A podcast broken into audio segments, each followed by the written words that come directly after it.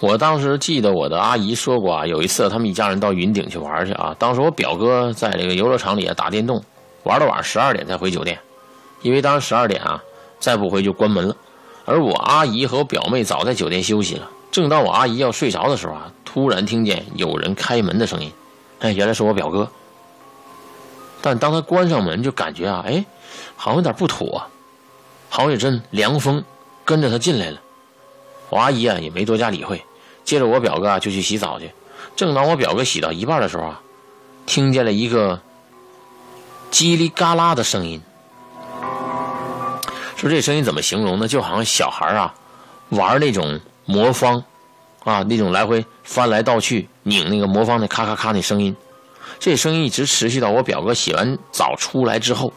接着我表哥就上床睡觉，我阿姨啊就叫他儿子。说问问他怎么这么晚才回来啊？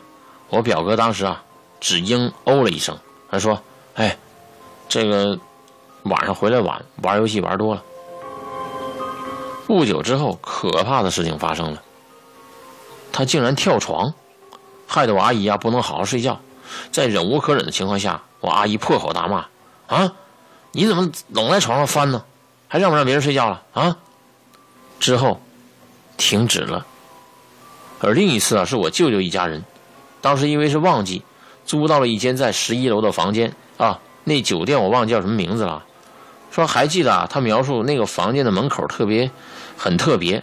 说通常我们住的只是房间啊有个锁，但是他们住的那房间呢是外面多了一个锁，还是用那种锁头那种。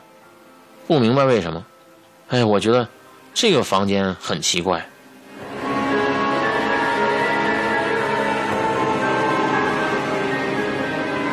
而且这个房间睡到半夜，因为舅舅啊要进赌场，而这舅妈必须要看着两个孩子，就待在房间里。突然我舅妈听见啊这狗吠，而且这狗像狂吠的声音很厉害，就好像在他门外在狂吠一样。他和孩子全听到了。请问一下，在这么高的楼里边，尤其是酒店，能听到这么大的狗吠声吗？当时开门的时候。也真的没有听见声音，也没有看见有狗。